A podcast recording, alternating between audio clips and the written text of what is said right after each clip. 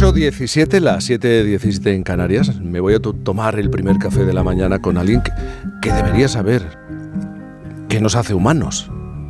Qué pregunta, ¿verdad?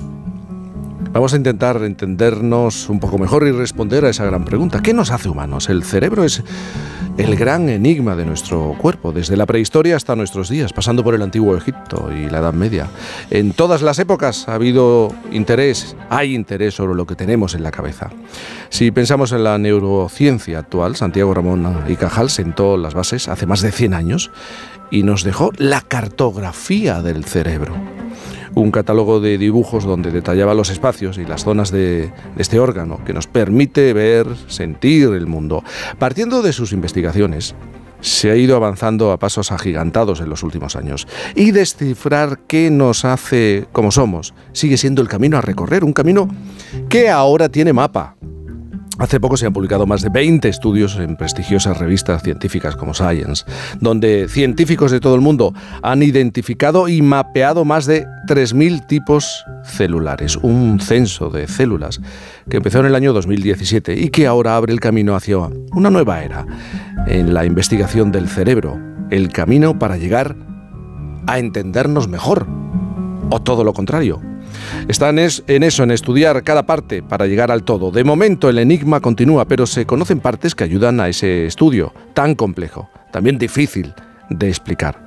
Así que hoy tenemos con nosotros a una persona que lleva más de 30 años intentando comprender qué es lo que somos, cómo trabaja, cómo pensamos, cómo se mueve el cerebro. Juan Lerma es profesor de investigación del CSIC en el Instituto de Neurociencia de Alicante, director del Centro Internacional de Neurociencias Cajal y vicepresidente del Consejo Europeo del Cerebro. Juan, buenos días. Hola, buenos días. Buenos días. Recién llegado de Estados Unidos. Pues sí, ayer por la tarde. ayer, vale, ¿eh? Ayer por la tarde y, y además, Juan, no te gusta madrugar. No, no me gusta. ¿El cerebro te ha dicho algo esta mañana? No, bueno, sencillamente he dormido muy poco, pero vamos, es que hay dos tipos de cerebros, a uno que les gusta la mañana y otro que les gusta la noche. Y yo soy eh, de los segundos, ¿no? Ojalá todo se pudiera explicar, el funcionamiento de, de nuestro cerebro se pudiera explicar tan sencillamente, ¿no? Eh, ¿Qué nos hace humanos? Es una pregunta tan general, tan genérica, imposible de responder. No, es la pregunta, no es la pregunta del millón, es la pregunta de los 100 millones. Eh, no, no lo sabemos. Nos hace humanos. Hay ese conjunto de mm, propiedades emergentes que tiene el cerebro humano que no tienen muchos de los cerebros de animales inferiores y que realmente no sabemos lo que es, pero probablemente si hay que dar una explicación estaría en el gran desarrollo de la corteza cerebral, que es la parte del cerebro más nueva en términos de la evolución y que ha logrado en el ser humano un desarrollo espectacular y que ah, pues gracias a ese funcionamiento que se está desentrañando es lo que nos hace tener conciencia, nos hace tener sensaciones, amar y ser, sobre todo, vamos, conscientes de nosotros mismos, de nuestra propia existencia, que es probablemente la diferencia entre nosotros y el resto de los animales. Y eso que somos animales con un cerebro tremendamente inmaduro, hasta los 20, 21 años.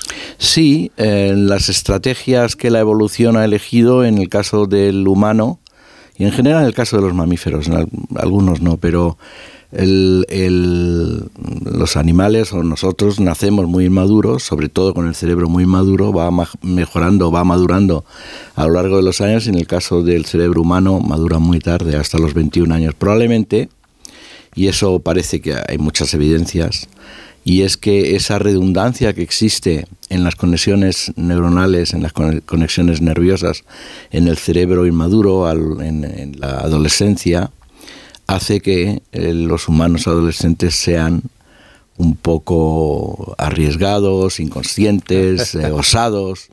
Ah, en fin, la corteza cerebral madura y se queda como, como va a ser el resto de la vida en torno a los 21 años. ¿sí? Entonces hasta los 21 años podemos hacer locuras que están justificadas probablemente por esa exuberancia de conexiones neuronales que luego se pierden y se ajustan. Eh, esa inmadurez cerebral no se encuentra en otros animales, ¿o sí? Sí, eh, sí, lo que pasa es que dura, dura menos, ¿no? Y mm. hay, en, hay un concepto que se llaman periodos críticos que tienen distinta duración en, los distintos animales. En los humanos ese periodo crítico eh, hay un periodo crítico que, se, es a los siete años, que tiene especificaciones de cambios moleculares en términos de proteínas que se dejan de expresar, genes que se encienden, etcétera, y que probablemente eso es lo que nos hace, eh, se dice, ¿no? Que nos hace que si aprendemos un idioma antes de los siete años lo aprendemos sin acento. Mm. Después de los siete años el acento no te lo quita nadie. Porque el cerebro es plástico y a partir de los siete años esa plasticidad va disminuyendo y paulatinamente, y esa es una de las razones por las que se aprende muy bien cuando uno es joven y no se aprende también cuando uno es mayor, ¿no? Así que esto yo siempre a los estudiantes se los digo, es que cuando tienen que tratar de aprender es ahora, cuando están estudiando, porque luego les va a costar más trabajo. Juan, ¿por qué debemos seguir dándole las gracias a Santiago Ramón y Cajal? Eh, algunos compañeros tuyos se han sentado en este estudio y al final todos acaban hablando de, ese trabajo que hizo ese español y del que todavía se está aprovechando la ciencia. Sí, sí, sí. Eh, Cajal fue un monstruo ¿no? de, la, de la ciencia en general y de la neurociencia en particular, en cuanto trató temas que no tenían que ver con la neurociencia y también hizo mm. aportaciones eh, muy señaladas. Pero en el caso de la neurociencia yo creo que fue el primero que entendió el cerebro como una cosa dinámica y eh, en conjunto, no de una manera holística y teniendo en cuenta las herramientas que tenía, que eran esencialmente anatómicas, fue tremendamente osado en apuntar funciones que resulta que llevaba razón. A lo mejor ha sido casualidad, yo creo que no, mm. pero, pero esas, esas funciones que él apuntó de cómo funcionaba el cerebro, de cómo funcionaban los circuitos, lo dedujo de estudiar miles y miles de preparaciones eh, histológicas y de tratar de entender cómo aquello podía tener un sentido. Y, ahora con la perspectiva del tiempo uno mm, cada vez se alucina más, ¿no? De por qué. Había cosas que Cajal no entendía, pero él era tan listo que decía, bueno, esto, esto, esto no tiene sentido. En un circuito neuronal esto no tiene sentido. Pero a lo mejor hay algo que no sabemos que le da sentido. Y efectivamente el tiempo le dio la razón. Por ejemplo, él no sabía que existían neuronas inhibitorias. Y entonces al observar los circuitos decía, este circuito no tiene sentido. Pero sí que lo tenía porque había una neurona inhibitoria que le daba sentido en el, en el, en el, eh, al entender ese circuito. Pero bueno, ahí estaba la excitación por un lado y la inhibición recurrente o inhibición eh, feedback o feed forward por otro, y eso no lo podía entender, porque él entendía que todas las sinapsis, todas las conexiones neuronales eran excitatorias. Pero yo recuerdo, vamos, yo me quedé frío cuando lo leí diciendo, pero algo puede que se nos escape que nos, no, que nos impide entender esto, ¿no? Y efectivamente era eso. O sea que... Hace más de 100 años. Hace, no, hace bastante más de 100 años. El tiempo pasa, esto lo llevamos diciendo hace 20 o 30 años, hace más de 100 años, pero hace mucho más de 100 años. Mucho más. Y he hecho referencia a la publicación de más de 20 estudios de, en prestigiosas revistas científicas donde se nos habla de identificar y mapear a más de 3.000 tipos celulares. ¿Qué significa este, este descubrimiento? Sí, esto es un gran avance, ¿no? sobre todo porque se hace con material eh, muy difícil de conseguir y que es casi un enigma, que es material del cerebro humano. ¿no? O sea que nosotros utilizamos modelos animales, los principios son generales desde la mosca de la fruta hasta el cerebro del premio Nobel último, de manera que eso sí que está perfectamente demostrado y no hay ningún problema. Hay modelos animales en los que hay que estudiar y se reproducen enfermedades y reproducen situaciones en los que se aprende en esos modelos ah, funciones del cerebro humano, pero el cerebro humano hay que estudiarlo porque es el cerebro humano. Y hay, por ejemplo, las enfermedades, eh, pues hay enfermedades que son puramente humanas. Mm. El Alzheimer, la enfermedad de Alzheimer no existe en los animales, existe en el humano. Y claro que podemos generar modelos genéticos en ratas y en ratones eh, que remeden los, eh, eh, efectos que tiene la enfermedad de Alzheimer sobre la memoria y sobre los circuitos y eso nos permite avanzar. Pero necesitamos estudiar el cerebro humano. Entonces estos veintitantos estudios lo que hacen es utilizar cerebro humano em, y sobre todo hay una, docena de ellos que hacen referencia al desarrollo del cerebro humano porque utilizan cerebros de eh, fetos, de abortos, y em, bueno, pues con las últimas técnicas de genómica a nivel de célula única, etcétera, pues se pueden mapear cómo es la expresión de los genes en material humano a lo largo del desarrollo, cosa que es completa, bueno, no es tan inédito, pero siempre estaba un poco todo fraccionado, ¿no? Hay, hay estudios que están hechos, pero esto se ha hecho en conjunto en bastantes laboratorios del mundo, auspiciados por el proyecto Brain eh, de Estados Unidos, que por cierto, dos de los trabajos, dos de los trabajos que recuerdo ahora mismo participan españoles. Hay uno Ernest Arenas en el Karolinska, en Suecia, y otro uh, Marga Berens en California, ¿no? que están ya trabajando desde hace muchos años. Así que hay cientos de científicos involucrados, neurocientíficos involucrados en esto. ¿Y esto qué es lo que ha permitido ver? Pues ha permitido ver cosas comunes, es decir, refrendar aquellos datos que se habían obtenido en, animales de experimentación y ver algunas cosas nuevas que son inherentes al cerebro humano y que probablemente, tirando del hilo de ahí, podamos llegar a explicar cómo somos o por qué somos humanos o por qué somos como somos, ¿no? ¿Qué es lo que hay especial y qué es lo que nos hace humanos? Y en todo este proceso, ¿cómo ayuda la inteligencia artificial? Supongo que ayuda a reunir datos y, analizar los datos que se aporta estudiando cientos o miles de cerebros. Claro, la inteligencia artificial es una herramienta. La, inteligencia artificial, lo mejor de la inteligencia artificial, a mi modo de ver, es el nombre que tiene, ¿no? es tremendamente atractivo. Pero, pero un amigo mío, que es, eh, fue director del Instituto de Inteligencia, de, me parece que es de Inteligencia Artificial, no recuerdo ahora mismo de Barcelona, el CSIC, dice que la inteligencia artificial no tiene nada inteligente y es muy artificial, ¿no?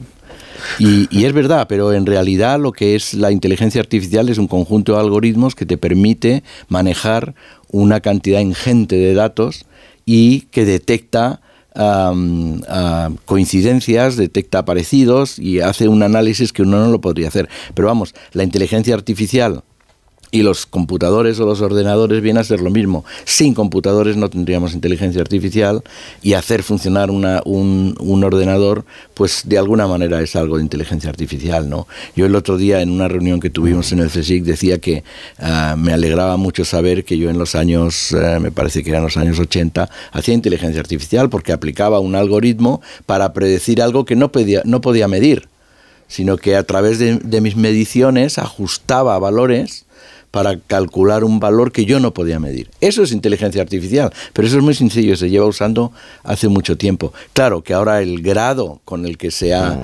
explotado este asunto de la inteligencia artificial y el uso de ordenadores súper rápidos permite manejar millones y millones de datos y entonces permite sacar conclusiones de manera muy rápida.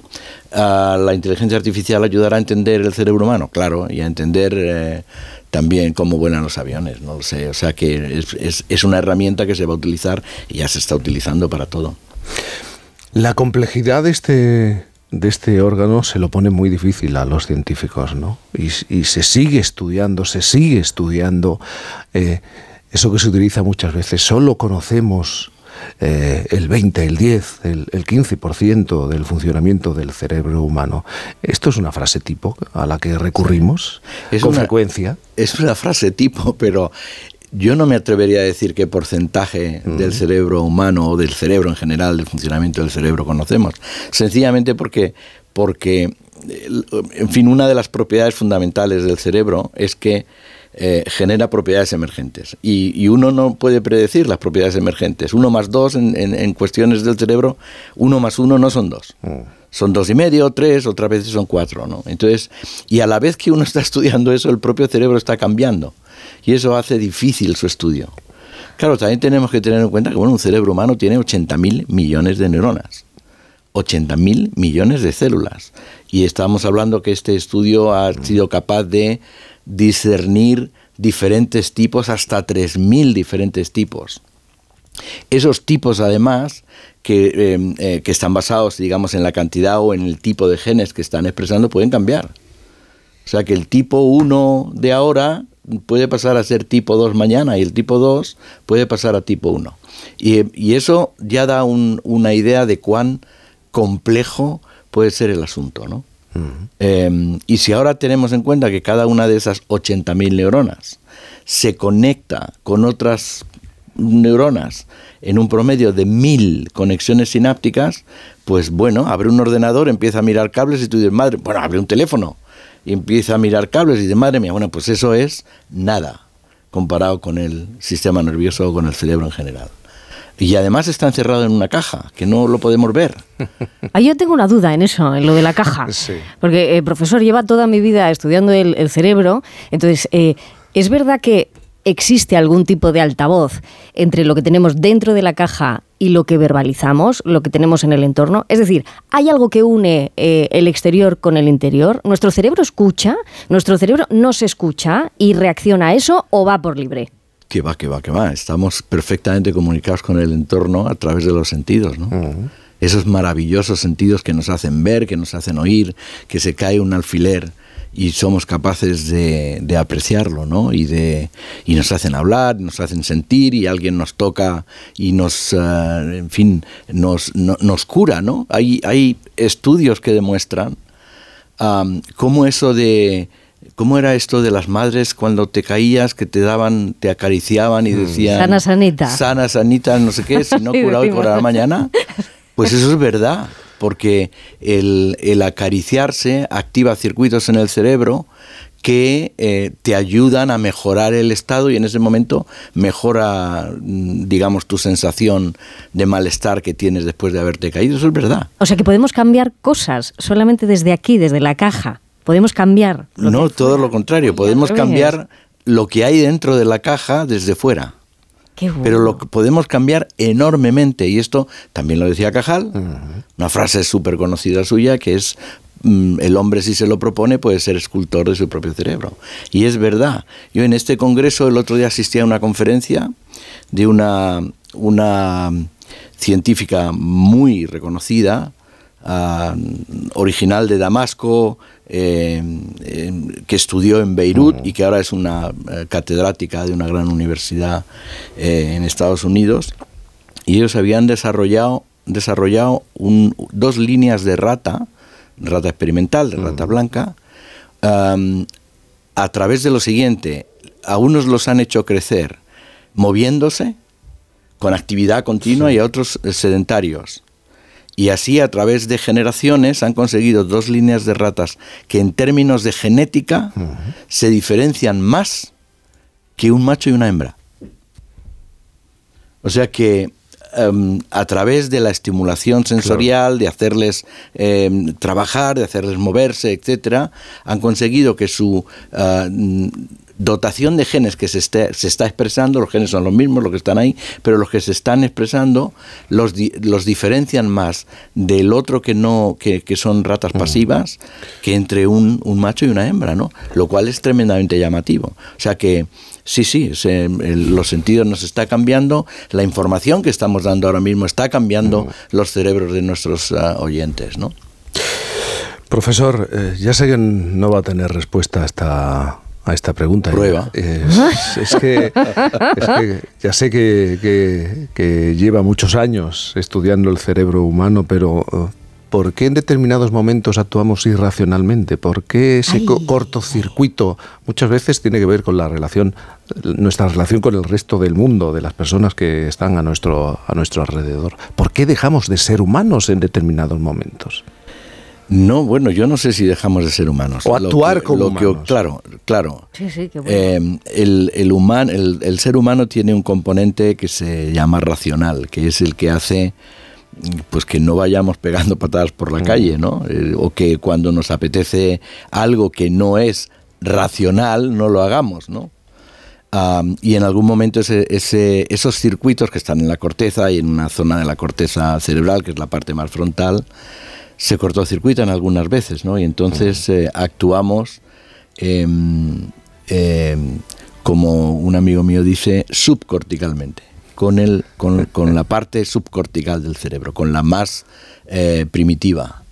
Ah, bueno, eh, así está hecho el cerebro, ¿no? Y, ahí hay una cantidad de, factores que influyen, hormonas, ah, estrés, adrenalina, ese tipo de cosas que a uno le hace reaccionar rápidamente en plan reflejo. Eh, sin pasar el, el sin procesar ese comportamiento a través de la corteza, que como decía es lo que nos hace humanos y lo que nos, nos hace mm, comportarnos como, tal, como tales. ¿no? Profesor Juan Lerma, muchísimas gracias por madrugar con, nosotros. Es uno de los humanos que prefiere la tarde a la, mañana, pero bueno, ha hecho el esfuerzo de, estar esta mañana en Por fin no es lunes. Muchísimas gracias. Pues muchas gracias. Y si me permites, a lo mejor podía hacer un anuncio en un segundo. Sí, claro. El día 28 de noviembre celebramos en el Senado un acto para estudiar el cerebro, para, para mostrar la importancia que tiene estudiar el cerebro en el conjunto europeo la investigación, vienen em, científicos de primer nivel de toda Europa y además nos acompañan personas que han sufrido problemas cerebrales. Uno de ellos es Rosa Montero, que ha tenido la amabilidad de, en fin, venir o va a venir el día 28. Ah, pues ella tuvo ataques de pánico durante 15 años y va a contar cuál es su experiencia. Y otra persona que también viene, también de España, es Asier de la Iglesia, es un, jugador de, baloncesto, perteneció a la selección española que padece esclerosis múltiple, además de algunos otros pacientes también renombrados a nivel europeo. Así que yo invito a la gente que nos acompañe, es un acto abierto al público y espero que eso nos ayude a poner de manifiesto que o cuidamos nuestro cerebro o no tenemos nada que hacer y de hecho el acto se llama Nuestro cerebro, nuestro futuro. Juan Leorma, muchísimas gracias por estar con nosotros. Un placer, un placer. Una pequeña pausa y enseguida la reflexión de nuestro sospechoso de sábado.